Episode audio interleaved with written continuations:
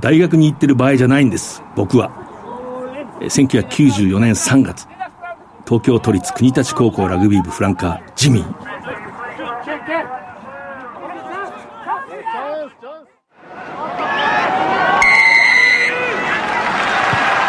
藤島大の楕円球に見る夢。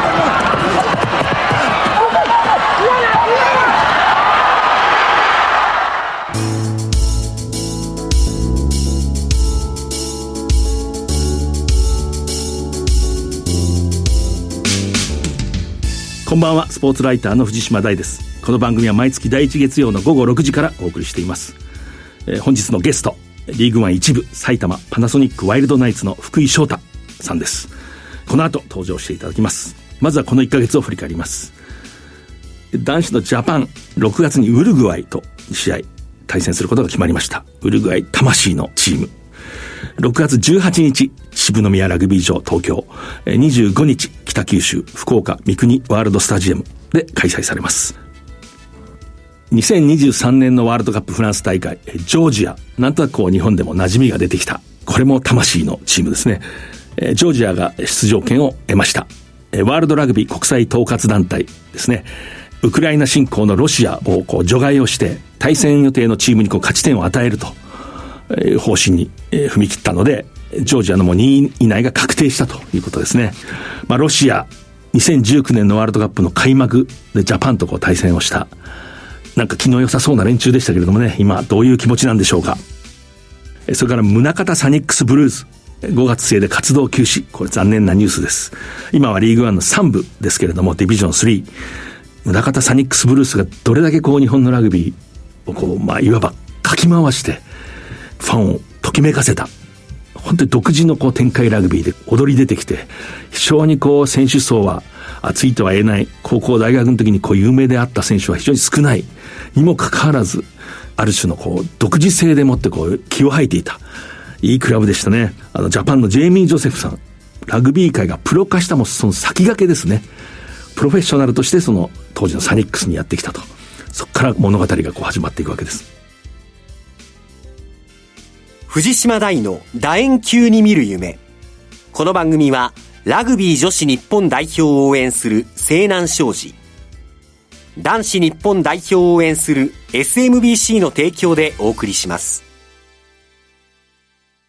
今ここから始まってゆくつながってゆく最初は日の当たらない存在だっただけど今や世界が舞台となった。一人じゃないあなたと輝き桜リサイクルモアウィーキャン西南商事はラグビー女子日本代表を応援しています。社会人生活が始まった。さあキックオフ。一人で大きな仕事に思いっきりぶつかって。激しいタックル。一人で初めて契約を取って。トライ初トライですその時初めて知った応援席湧いています俺は一人じゃないって共に前へ SMBC はラグビーを応援していますスポーツライターの藤島大です。えー、ゲストはリーグワン一部、埼玉パナソニックワイルドナイツの福井翔太さんです。えー、お願いします。お願いします。福井翔太です。今日あの、マイクロソフトチームズをつないで、モニター越しですけれども、今、熊谷ですか、そこは？はい、熊谷のクラブハウスの中から。あ、クラブハウスですね、あの綺麗な。はい。あの、あの熊谷のこう拠点っていうのは、もう見事ですね、あれ、ワイルドナイツの。いやー、すごいですね。やっぱその、チームだけじゃなくて、やっぱ周りの方もすごい応援してくださった感があるんで、うん、より盛り上がってる感じはします。練習環境もいいですか、こう、グラウンドその他。いやー、めちゃくちゃいいですよ。本当？ええー、はい。めちゃめちゃファンの人もよく来てくださいますし。あいいですね。はい。カフェも近いんでコーヒーも飲めちゃうんで、すごい練習もしてたはい。今、若いラグビー選手でコーヒー好きだよね。なんか、コーヒー好きな人多いですよね。僕もまあ、2年目まですごい無理して飲んでました。かっこよかったんで、やっぱり。あ、そう。コーヒーかっこいいんだ。はい、うん。かっこいいですね。えー、経歴を私の方から紹介します。えー、1999年9月28日、えー、福岡市、まあ、ラグビーどころですね、の生まれです。まあ、1999年生まれ、若い。22歳。5歳であの、カシーヤングラガーズ。これもね、あまたの名手をこう輩出してきたスクールですけれども、えー、そこでまあ、ラグビーを始めて、で、かの東福岡高校に進んで、えー、2年の時は高校3冠を達成、それから高校ジャパン U18 日本代表、U20、ジュニアジャパン、まあ、いわゆるエイジレベル、世代別の日本代表をこう経験してきた。今のまあサイズ、186センチ、101キロです。で、まあ今からちょっと聞いていきます。まずワイルドナイツ、リーグワンのについてきます。非常にこう、まあ好調にこう映るんですけれども、雰囲気はどうですか今？内側の雰囲気。チーム自体も、すごいめちゃめちゃいい感じですね、今。うん、うんあの、ワイルドとナイツっていう、その2チームに分かれてるというか、まあ、そのメンバーがワイルドで、はいはい。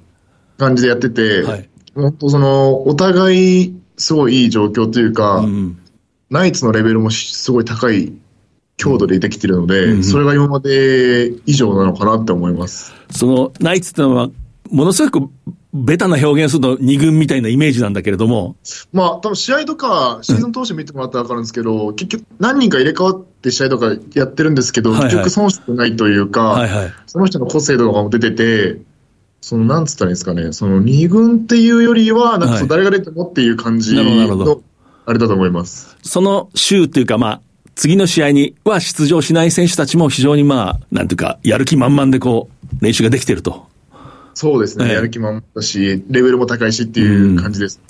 まあ、層の厚さということだと思うんですけれどもね、それともう一つやっぱりこう、クラブの雰囲気だと思うんですけれども、はい、あの、試合を見ていて本当に感じるのは、あの、ベンチが、まあ、充実していて、特にフロントローの3人なんかが後半出てくると、やばいっすよね。やっぱり一緒にやってて、やばいですか？やばいですよ。今年何回かやっぱ、その、スタートで出させていただくことが増えたんですけど、えーやっぱ出てきた側からしても、ああ、かわいそうやなと思います、相手のことは。相手がはい。恐るべき発言ですね。いや、相手がかわいそうになるようなベンチを持ってる。やばいと思います。うん、はい。まあ、例えばそれこそ、堀江翔太だとか、あのクラスが後半のこう勝負どころにまた出てきて、で、もちろん前半に出てる人たちも、もう実力者ジャパンのクラスで、はい、そこからまたジャパンの人たちが出てくると。これ相手確かに大変ですね、これ。でも、どうしようもないです、多分、普通に。どうしようもない。はい、ゲームがこう締まるんですよね、こう。そうですね、うん、なんか、ね、僕らも多分無意識だと思うんですけど、やっぱ堀江さんのドレッドがめいた時はもうすごい緊張してる感じ、いい意味でね、すごい緊張が出てる感じがしますね。ああ、やっぱりね。あの、で、はい、もちろんこう、先発とベンチがこう入れ替わっても同じようにこう効果があって、やはり後半は後半で、その、例えばその前の試合先発だった人たちがベンチに入っても、次の試合のベンチからまた実に効果的にこう力を発揮していくと。そうですね。うん、なんかもう、ロビーさんがそうなのかわかんないですけど、うん、やっぱ個性を出していくっていうのがすごいみんなある気がして、うん、なんでその、いつ自分が出て、どのプレーをしたらチームのためになるのかっていうのを考えれてるからじゃないかなと思います。今、まあ、ロビーさん、まあ、ロビー・ディーンズさん、えー、いわゆるヘッドコーチ監督ですね。元オールブラックスの、まあ、バックスの選手で、で、まあ、コーチとして、クルセイダーズをね、非常にまあ強くして、で、まあ、ワラビーズの監督もニュージーランドとして務めた、まあ、そういう経歴の人ですけれども、はい、あの人はこう、どういうコーチですか？つまり監督ですか？いや、なんか、日本では絶対ないなっていう感じ、うん。まあ、海外ならではというか、うん、なんか、言い方よくうまくできないですけど、結構緩いんですよ、やっぱ、ワールドナイツって。ええ。ーなんで、そのなんか、緩いけどやるときはやるっていう、その雰囲気作りをすごいできるのが、やっぱ、日本じゃあんまないかなっていう、結構フラットというか、コーチがバーって言うんじゃなくて、選手が提案とかをしたりするのをコーチがまとめるっていう感じなんで。今、緩いって言葉があえて使いましたけども、これ、よそのクラブのチームの人が聞いて、油断するととんでもないことになりますね。つまり、つまり緩いってもダラダラしてるわけじゃなくて、つまり選手にもある程度こう権限があったり、言いたいことを言い合えたり、えー、コーチのこう号令でこう、一糸乱れぬように動くというのとちょっと違うってことですね。それ、堀江さんもそう言ってたんですけど、ええ、その緩いっていうか、その自由っていうのが一番きついとか難しいらしくて、うんその、その分やっぱ自分たちで考えないといけないことが増えるから、うん、ゆるさとか自由さっていうのは逆に、かえって難しいことっていうのを言ってました。うん、まあそうでしょうね。はい、それを大選 でもこう、福井さんは、その若さで、まあ今22歳ですけど、例えば入った直後、まあ18とか19。で、その雰囲気をこう経験して、はい。それはやっぱりその難しさもありましたか、やっぱり。いや、全然やっぱ自分で考えて動かないと、置いてかれるというか、うんやっぱ全選手考えながらやってるんで、一回ミスしたことは次にはもう修正してきているとかなんです。なんでやっぱそこで自分でちゃんと考えてやんないと置いてかれる感はすごいありました。なるほど。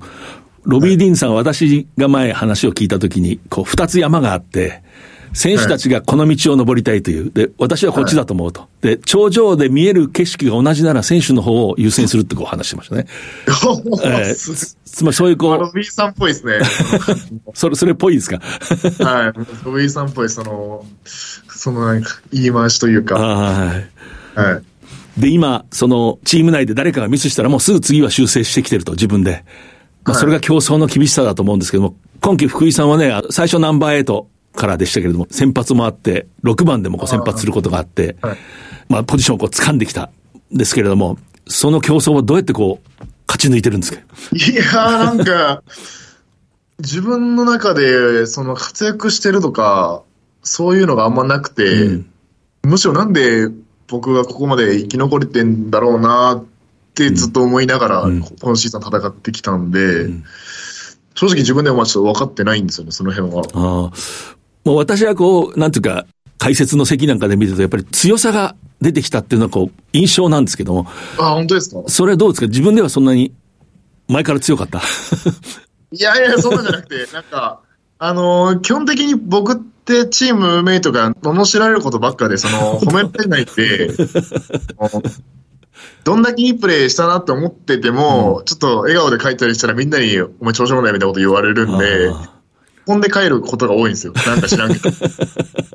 なんでなんかあんま、多分僕の性格分かった上でみんな調子乗らないようにしてくれてるんですけど、まあそれもあって、なんかあんまり自分の中でなんか、すごい、うん。作ってるものはあんまないですね。はい。しかも今聞いてると全然緩くないじゃないですか。厳しいチームじゃん。これは多分僕だけですね。で、僕も多分ほとんど積極聞いてないんで、話。本当あ強いですね。あの、私が見てたらやっぱり福井さんって高校の時からまあしなやかな感じでスピードがあって、まあサイズもあるんだけれども、で、こう、ちょっとステップを踏んでこう前へ出るのがすごい上手で、独特の間合いで、で、それに加えてなんかもういざ今季は、今季というかこのリーグワンに入って、いざぶつかったらそこでも負けないっていうか、こう、そんな感じがするんですけどね。いや、ありがとうございます。だからたくましくなったな。ええー、本当ですか？いや、ありがとうございます。でも確かに、その、去年、一昨年はすごい、もう当たられちゃったら抱え上げられちゃうとかっていうのはすごい多かった感じがあるんで、うん、そこは減った感じがしますね。うん、前に比べて。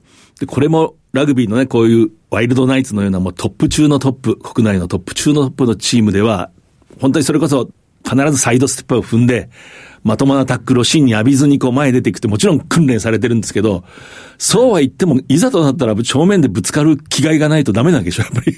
ぶっ飛ばすようなまあ、そう。確かにそうですね。はい。えー、そういった意味では今年そういうところで、あんまり苦労した感じはないですね、去年に比べて。なんかこう強くなったな。例えばなんか筋力と体重が増えたとかそういうことでもないんですか、もう。体重もちょっと増えましたけど、うんあ、でも筋トレとかはやっぱ引き続きやってますね、うん、人よりは、それなりに。なるほど、なるほど。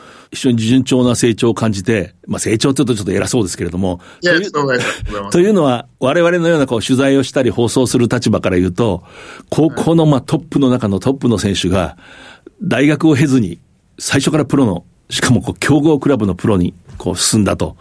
で、一体彼はどうなっていくのかってやっぱり注目するんですよね。ああ、そうなんです。ね。え。ー、で、この質問はもう毎回されると思うんですけど、大学に行ったまあ仲間がいますよね。で、こう彼らも4年間ああいう場でこう戦ってきて、まあ今度一緒になるんですけれども、はい、それと比べてどうですかってよく聞かれると思うんですけど、どどうなんですか？いや、自分自身で正直大学のレベルとかわかんないんで、うん、なんとも言えないですけど、やっぱもうそれは向こうが入ってきた、まあ、4月以降がちょっともう、分からせたいなっていうふうに思ってます。なるほど。そうですね。例えば、ワイルドナイツ、長田智樹、あの、あはい、早稲田でキャプテンした。彼は高校の時からね、ずっとこう、まあ、しのぎを削ってきた、東海大行政の、まあ、向こうもキャプテンで。そうですね。えー、で、向こうは4年間大学ラグビーをしてきて、はい、さあどうなるのかっていう。いやまあちょっと練習入ってる感じでもやっぱあいつすご、すごかったっす。あ、そうですか。あ、もう分からせてやろうっていう感じでやったんですけど、でも、それで、やっぱあいつすごかったっす。それはそれでしっかりしてた。はい。でもこう、やっぱりこう、私なんか見てて、本当にどちらもいい道だなと思うんですけども。いや、本当そう思います。うん、その、僕もうプロに来て経験できてないこともあると思うんですけど、それは向こうも一緒だと思うんですよ。その大学に行って、なんつったらいいですかね、その、まあ、おっさんの場合は、何百人の上に立って、チームを動かすってことを多分向こうはもう経験してきてるし、その、自分が一番上に立ってまとめていくっていう難しさも知ってると思うんですよ。けど、僕はそれは多分、まだ経験できてないですし、けど代わりにその、まあ、堀江さんのをはじめ、すごい人たちと一緒にプレーをしたり、考えを共有してたりできてるんで、お互いがお互いポジティブな面もあるしっていう感じでいいんじゃないかなと思います。もうこの話の流れで聞きますけど、これはもう何度もね、こう聞かれてると思いますけど、はい、改めてなぜ、あまたの大学からまあ声がかかったのに、はい、直接プロに行こうと。改めてこう、ちょっと一言。えっと、まあ、普通に海外行く機会が多くて、大会とかで。はいはい。で、もボコボコに毎回やられてて、でそれでまあ、プロに行くっていうふうに聞いてたんで、正直それでまた差をつけられるのが嫌だったっていうのが一番ですね。なるほど。あの、2017年の11月に、その、パナソニック当時のに入るっていう発表があったんですけども、つまりそれは高校3年の時で、で、その年の2月でしたかね、あの、高校ジャパンでアイルランドに行って、ああ。アイルランド代表にやっぱり負けると。例えばそういう経験ですか、はい、そんな感じですね、もう本当に。もうそういうのの積み重ねですね。こいつらもうすぐプロ行くのに、大学行ってる場合じゃないみたいな。そうそうそうそうなんですよ。はい、うん。なるほどね。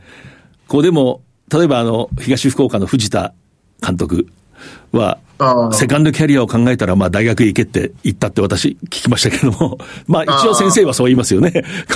まあそれはもちろん、はい。僕の親も言われました、それ。本当で、そこはもう引かないっていう。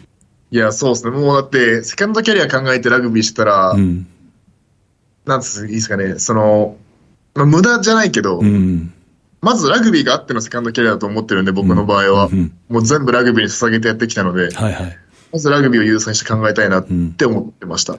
今の一言でもこう、今、なんていうか非常に私には迫ってきたんですけども、つまりセカンドキャリアなんか最初から考えたらラグビー選手じゃないと。いや、なんか、そなんかそんな曲、なん、なんつったんですか？そこまでじゃない。僕の場合は、やっぱそのラグビーでずっと進路を決めてきたし、うんうん、ラグビーありきの人生だったんで、うんうんこのもラグビーに全部を捧げたいなっていうのがありました、僕の中で。この流れでもうもう一回聞きますけれども、いざ飛び込んでみて、まあそれこそ18歳で、そうそうたるメンバーのところにポーンと放り込まれて、最初どうでした？いやもう、半端ないですよ。あ、そう。最初、遊びで、タッチウッドしてたんですよ。その、そしたら、ホラリリオ・コリニエスさん、まあ今のディフェンスコーチの、コリ、コリさんが、僕にちょっとふざけて強めにタッチしてきたんですよ、えー、背中に。えー、そしたら僕、息止まっちゃって、えー、僕ね、俺もやっていけるかなと思って、タッチぐらいでこんなことやってて。タックルなしの、ちょっとこう、あそうなん笑顔が浮かぶような、つなぐ。そのなんか、コリさんのおふざけタッチで僕息止まっちゃったんで、大丈夫かなっていうのはすごい思いましたから。呼吸できなくなったんだ。できなくなりました。本当。これは大変なところに入ったと、やっぱり。いや、もう、きつかったですね。特に最初の1、2年はもう本当、何も通用しなかったんで、で、試合も出れないし、うんうん、きつかったですね、精神も。あそう。まあでも例えば、強豪大学に行ってたらおそらく1年、2年ではもう主力になってただろうし、ちょっとそういうことも考えましたか？当時は。当時は。まあ、で、まあそうっす。出れる、出れない別にして、本当にこの道でよかったんかなっていうのはすごい考えました。うん、うん、なるほど、なるほど。で、こう、ね、えー、一緒に戦った、例えば、えー、小林健太とか東福岡のプロップだった。はいはい、例えば、早稲田に進むと、もう NHK のテレビに映って、はい、こう、総明戦だ、早慶戦だって。ああいう時はどうですか、こう心境は。全然テレビ消してました、普通に、すぐ。本当に？はい。同世代の活躍とかはもう絶対見れなかったです、最初の。その余裕がない時は。なるほど。はい。で、そっから、あの、いや、この道に来てよかったって、こう、じわっとこう思ってきたのは、大体いつ頃からですか？それも最近で、うん、それこそジャパン呼ばれた時ぐらいかなって思います、ね、昨年のそのオーストラリア戦の前でしたかね。そうですね。うん、そのパナにおって、試合はまあちょいちょい出られてたんですけど、どっちが正しいとかじゃない、うん、てかまあどっちが正解とかじゃないんですけど、まあその、なん肩書きというか、うん、残る形で実績として出たのが初めてジャパンだったんで、うんそこはまあ、僕がプロに来てなかったら呼ばれてなかったんじゃないのかなと思います。やっぱり最初にそのジャパン、本体のジャパンね、エイジレベルじゃなくて、から声がかかったと。やっぱりそこにちょっと誇りというか。ちょっとそこはやっぱり、うん、はい、嬉しかったですね。うん、で、まあ、最初本当に1年はもう大変だったってさっき言ってましたけれども、はい。それ入った時はあの、ポーコックがまだいましたか？デイビッド・ポーコック。あ、ポーイは2年目までいました。あ、そう。例えばあれ、世界で一番当時、ターンオーバーが上手だって言われたフランカーで、まあ一緒にやるわけじゃないですか。でも盗んだり、こう教えてもらったり、そういうことあったんですか？しました。すごいもう、ひっついてもらって、練習とかも教えてもらってたし、それで、はい。それで、やっとおらんくなったなと思ってたら、ロッキー、ラクラン・ボーシェが入ってきて。そうですね。そう。すごいチームだなって改めて思いました。ボーシェっていうのは、あの、オールブラックスでこそないけれども、ニュージーランド人で、あの、ターンオーバーがやっぱりね、ニュージーランド国内でも屈指のターンオーバーの上手なフランカーで、はい、今その人と競り合ってるわけですよね。競り合ってる、競り合えてないと思うんですけど、いやいや。でもなんか正直僕の中で、うん、そのジャッカルだけって考えたら、うん、デイビッド・ボークよりロッキーの方がなんかすごい感じがしてますね。あ、そう。へえ。はい、ボーシエですね。ラクラン・ボーシエ。あ、そうです。はい。チーフスにいた。ブレイクダウンだけだったら、うん、すごい、そのボーシエ、ラクラン・ボーシエの方がすごいなって思います。あ、本当。はい。企業秘密めいたものはあるんでしょうけど、どこがすごいんですか、彼は。例えば、ボーシェは。いや、ちょっとそう、それずっと僕聞かないようにして盗もうとしたんですけど、はいはい、なら聞いちゃって、もうたまらず。彼は、その、うん、なんつったらいいんですかね、やっぱ独自の重心の預け方とかをやってて、そこはやっぱ違いましたね。そういうこう体の動かし方みたいなところ。そうなんです、はい。なんか、その、デイビッド・ポーコックっていうのは体がすごい柔らかくて、で、筋肉もなんかすごい発達してるから、正直真似しようとしてもできないジャッカル。なるほど、なるほど。けど、そのロッキーは、誰にでもできるって言っちゃあれですけど、コツさえつかめば、多分結構みんなできるようになるかのジャッカルなんで、そう、そこはすごいなと思いました。あの、思い切って聞いてよかったですね、いや、そう、ずっと盗もうとしたんですけど、全然無理で、って聞いちゃいました。教えてくれましたすぐ、すぐ教えてくれました。あの、ボーシエはオールブラックスにものすごい近づいたんだけども、選ばれるかなと思ったら、2019年のワールドカップで、あの、オールブラックスはイングランドに準決勝でこう負けて、あとこう、パワーでこう、ブレイクダウン負けたっていう、まあ、評価になって、で、次の監督がやっぱり大きくて強い、こう、パワフルなフランカーを好むようになった。ねはいはいはい、えー、それはなんかニュージーランドの新聞に書いてありましたね。うん。ああ、そうだったんですね。うん、反対から言うと、ボールを取るのはもうものすごくもともと上手なニュージーランドでトップ級の選手だと。あの、今、ブレイブルーパスにいたマット・トッドもいましたよね、最初。あ、トッド、はい、いました、いました。あの、やっぱりこの人もオールブラックスの7番で、体がボールみたいな感じでね、なんか。いや、本当に。オールブラックス出身の人はなんか、うまいですね、本当に。あ、そう。はあ、うん、ゲーム理解度も高いですし、うんうん、タム・ホワイトロックとかもそうだったんですけど、うんうん、なんかやっぱ全員、すごいうまいです。なんかラグビーが。ラグビーがうまいって感じ。そうそうなんです。はい。なんか、染みついてるというか、ベーシックがうまいです、まず。なるほど、なるほど。今、あの、イングランドから来たジョージ・クルーズってロックもいますけど、今度北半球のああいう人はまた違うんですか、ちょっと。ちょっと違うんですよね、また。そう、そう。ジョージはどっちかというと、セットプレーはすごいうまいし、ひたむきに頑張る感じなんですけど、まず、まあ、ハンドリングはまあそんなめっちゃいいってわけじゃないんですよ。まあ、比べる感じになっちゃう、あれなんですけど、そのサム・ホワイトロックとかは、もう全部ベーシックがあった上にセットプレーがすごいっていう感じだし、なるほど、なるほど。なんか、オールブラックスの人はなんか、すごい、そのベーシックがやっぱすごいですね。やっぱりこう、いわゆるスキルセットっていうかこう、ああ、そうですね。キャッチしてパスするみたいな。そこがすごいんですね、はい、それだけ。今話をしていて、ちょうど今度大学4年で社会に出る同世代はそうですよね、同期生は。はい。その年齢でもうその経験をしてるっていうのはやっぱり、ものすごいですね、やっぱり。すごいと思います。ありがたい。教えは違うっていう、例えばそういうことは分かる。偉そうにちゃって。で、ここからあと22歳、福井翔太。えー、今パナソニックでポジションも完全に掴んだっていうほど甘くない競争ですけれども、掴みつつある。で、当然ファンの人は次ジャパンだと。まあ一度呼ばれましたし、次のワールドカップだと、まあ思うわけですけれども、その辺については今、こう、どういうこう展望を持ってる？いや、もう、その先を見すぎないようにはしてるんですけど、うん、本当に目の前のことをやり続けていくっていうことだけに今は集中してます。うん、目の前のことってもう日々の練習っていうようなことですか、やっぱり？そうです。日々の練習、目の前のウェイトであったり、目の前の、その、メニューとか、先を見すぎるとやっぱ不安しか残んないんで、最終的にはいつも。うん、なんでもう目の前のことをやり続けようっていうふうに思ってます。こう先を見据えすぎるというか、見すぎると不安が生じるってのはなかなか深い言葉ですけども、それはもういつ頃掴んだんですか、その境地というか。どうやろう？いや、それこそ今年とかじゃないですかね。あ、そう。へえ。はい。もうそれは、はい、感じました、すごい。うん。まあ確かにジャパンって私たちは簡単に言うけれど、パナソニックの中にジャパンの人たちがひしめいて、そこに競争があるんですもんね。扉が2つ3つあるような。いや、本当そうです。うん、1個開けてもまた次あるしっていう、本当その繰り返しですよね。例えばベンカンターなんていうのはもう、こう一足先に入ったような雰囲気ですけど。あいつもマジで半端ないですからね、体。あの、一回僕、あいつのことを車を後ろに乗っけて運転してたことがあるんですけど、えー、バックミラー見たら、あいつ肩を開くけど全部あいつだったんですよ。そんぐらい体でかかったっす。本当はい。肩幅が全部取っちゃった、スペースを。いや、そうなんです。もう後ろ見えないっていう、あいつ体でかくて。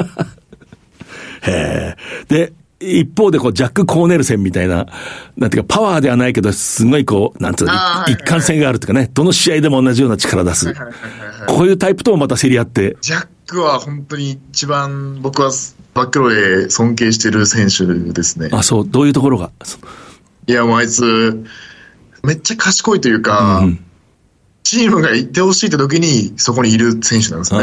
簡単に言うと。うんうんなんでなんか、すごいですね。ああいうプレイヤーが、その気づかないうちに世界のトップとかに行ってるんだろうなって思いました。ああ、なるほど。いや、すごいです。だからその何かに頼ってないんですよね、ジャックって。ああ。ガンタとかやったら困ったら正直縦行けばあいつ強いからいけちゃうんですけど、うん、ジャックはそういうのに頼るものがないというか、全部平均的にいいんで、何でもできちゃうっていう。やっぱすごい。今でもこう的確にそのいわば公的手たちをこう見てますね、こう評価して。あ、本当ですか？やっぱりその観察も大事なんですよね。人間観察とかすごい勝手にしちゃうというか結構好きですね。ああの、堀江翔太もすごい人を観察しますよね。あの、私いつも思う。人はすごいですよ。全部見透かしてますからね。うん、あの、あの、担当なくなっちゃってますから、そのせいで。壊れちゃって。面白い。布巻俊介ってね、東福岡高校の先輩の、まあ、伝説の人。はい、あの、彼もいますもんね。またただものじゃない男が一人。いや、俊さんは本当に、プレーもそうですけど、精神面の多分、すごい大きな支柱になってると思います、このチームの。あ、そう。うん。本当にすごいです。やっぱり学びまくれますね、しかし。まあ、そう、今口に出したらやっぱ半端ないですね、環境は。つまり、競いながら学べるっていう、競り合いながら学んでる。いや、そうなんですよ。うん、そこですよね、本当に。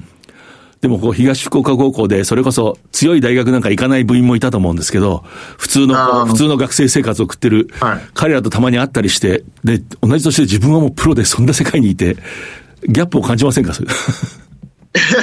まあなんか、ギャップというか、まあいい息抜きになりますよ。ああ、そう。へはい。なんか、はい、アホみたいな話ばっか、向こうも。聞いてて楽しいです。はい。で、今、もうもちろんこう長いシーズンで時に負傷があったり、そういうことはもう誰にもつきもんですけれども、はい、おそらくそういうこともあると思うんですけれども、はい、このリーグワンからまあ、その先、今、こう何を一番考えて、先ほどまあ目の前のことをやるんだって言ってましたけれども、はい、こう具体的には何を今高めたい？やっぱもう引き続きいろんな人から盗みまくって、うん、はいはい。それを自分のものにして超えていきたいっていうことなんで、だからもう、さっきも言ったんですけど、目の前のプレイしてる人を見て、うん、自分でそのことを考えてやり続けるっていうことですね。うん、なるほど。こんな質問をこう解説者が聞くのも変なんですけど、なんでこんなにディフェンスがいいんだと、ワイルドナイツは、埼玉ワイルドナイツは。えー、今、明かしていいギリギリの線だけ教えてください。どうしてこんなにですか難しいですね。その、まあ、システムはいろいろあると思うんですけど、うん、一つとして、そのやっぱもう共通理解として、このチームはディフェンスがベーシックにあるチームっていうのがあるんで、うん、なるほど。一人一人の意識は相当高いと思います。もう結局そこになると思います。まず大事なのは。まず、システムの前に意識が高い。えそうなんですよ。僕、トヨタ戦で僕とディランか誰かの間を一回パーンって抜かれたんですよ、デトイに。その時、あの、横から堀江さん降ってきたんですよ。ああ、なるほど、なるほど。だから、そんぐらい一人一人の意識が高いんですよ、ねセンターと、まあ、いわゆるフランカーの間、バックローの間を抜かれたら、フッカーがそこにパンと来た、はい、そう、だから逆もしっかりなんですけど、一人一人がやっぱり点を取らせないというか、プライドを持ってやってるんで、うんここは他のチームと違うところなのかなと思います。だから、例えばアタックで大活躍しても、今のようなちょっとこう、抜かれたりすると、落ち込まなきゃいけないような雰囲気なんですね、つまり。いや、もう本当そういう感じです。はい。それがまあ環境なんですね。つまり強いクラブにある環境。思いますね。はい。なるほど。ファンの人もたくさん聞いてくれてるんですけど、幸いにも。私のこれを見てくれ。これを聞いてくれってことをぜひ話してください。いや、もうやっぱり、ステップンどこ、ステップンどころですかね。他にないものって言えば僕はそこだと思ってるんで。あステップをお願いします、じゃあ。その、独特の間合いのこうステップですね。あ、そうですね。はい、そうね。お願いします。だからタックルまともに浴びないですよね。そうですね。うん。あんま浴びないようにしてますね。だから。うん、はい。まあ、あと、意外とディフェンス頑張ってるっていう、あの、アタックのイメージ強いと思うんですけど、意外とディフェンス頑張ってますっていう。意外とはいらないんじゃないですか？明らかに頑張ってます。えー、よく来てもらったディフェンスも頑張ってるんで。はい。そこを見てくれと。はい、そこを見てください、じゃあ。うん、なるほど、なるほど。改めてですけど、もう答えは出てるんですけど、あの時の決断高2の、確か高校2年生の最後の方に、まあ高3に上がる前ぐらいに、なんか漠然とトップリーグに行きたいと思ったって昔聞いたことあるんですけど。ああ、そうです、そうです、はい。そっからこう続いてる今の道っていうのはもちろん何の後悔もないし、ですよね、当たり前ですけど。そうですね、もう後悔してたらやってられないんで。もう、この道でよかったと言い切れる感じ。はい、うん。言い切れますし、言い切れるようにこれからも頑張ります。うん、なるほど。で、まあ、高校からプロの世界に飛び込んで、まあ、周りがみんな大人で、趣味だとか、私生活も影響を受けますよね。例えば、堀江翔太なんかアウトドアが好きだし、こう、キャンプだとか、そういう影響を受けますか、やっぱり？僕、そうですね、もともと古着好きなんですけど、なるほど。うん、古着はもともと好きだって、それで堀江さんとよくプライベートよく一緒に買いに行ったりしたんですけど、その影響で、そのまま一緒にアウトドア連れて行かれて、それでハマったのもありますね、キャンプとか。だから古着とキャンプは今趣味ですね。古着からキャンプってもなんか非常に環境にいい 感じですね。SDGs ってやつですね、最近流行りの。しかし、そういうサイズの古着ってのは見つかるんですか？やっぱそういう店があるんですか？逆に古着の方が結構サイズ多いですね、既製品のやつよりも。ああ、なるほど、なるほど。はい。大きいサイズは結構あります。ああとこう、車の運転も好きだっていうのは。はい。今も好きですし、前の車の時も、もうルンルンで納車した車があって、ええ、2日後とかに、その、神奈川とかにもう、その、行きがって行っちゃって、それで VV やってたら、その、とんでもない路地に入っちゃって、それでちょっとこすっちゃったんですよ、左側を。買ったばっかりです。もう買って2日後のやつです。えー、焦っちゃって、どうしようかと迷っちゃって、ええ、そのアクセル全部踏んだんですよ、とりあえず。抜け出そうと思って。そしたら、あの、鼓膜破れるぐらい音、なんか爆発音して で、そのロシ抜けたらドア3枚いってて、もう、納車2日ですぐ修理工場出すっていう。あの、グランドでは冷静なのに、ちょっとこう、判断を誤りましたね。いや、もうあれは無理です。さすがの堀江さんでも多分踏んでたアクセル。そこにもやっぱり堀江翔太がこう、人生の基準として出てくるんですね。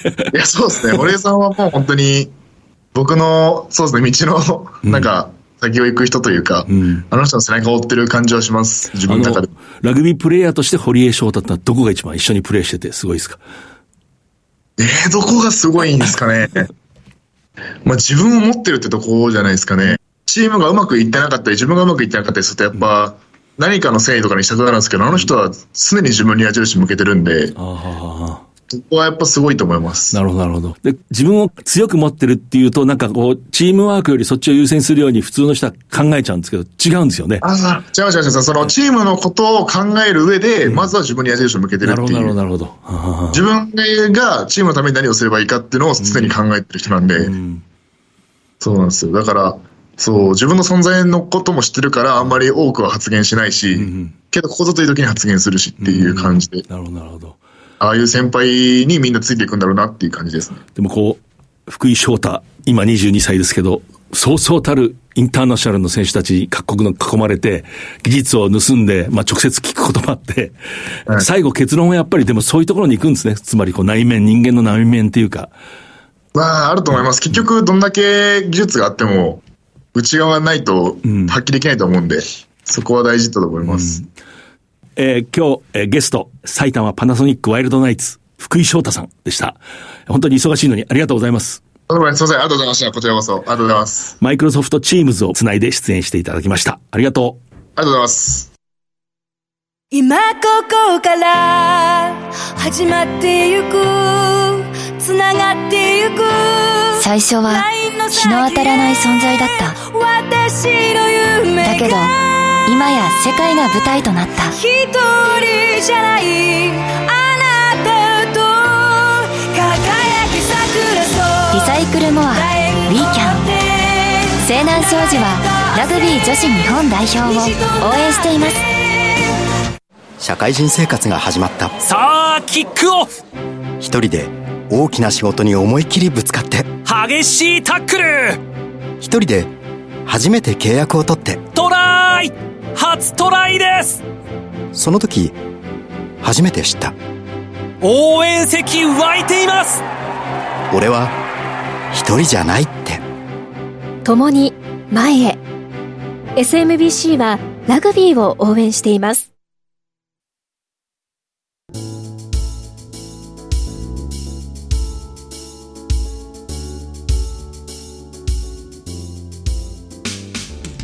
大学に行ってる場合じゃないんです僕は。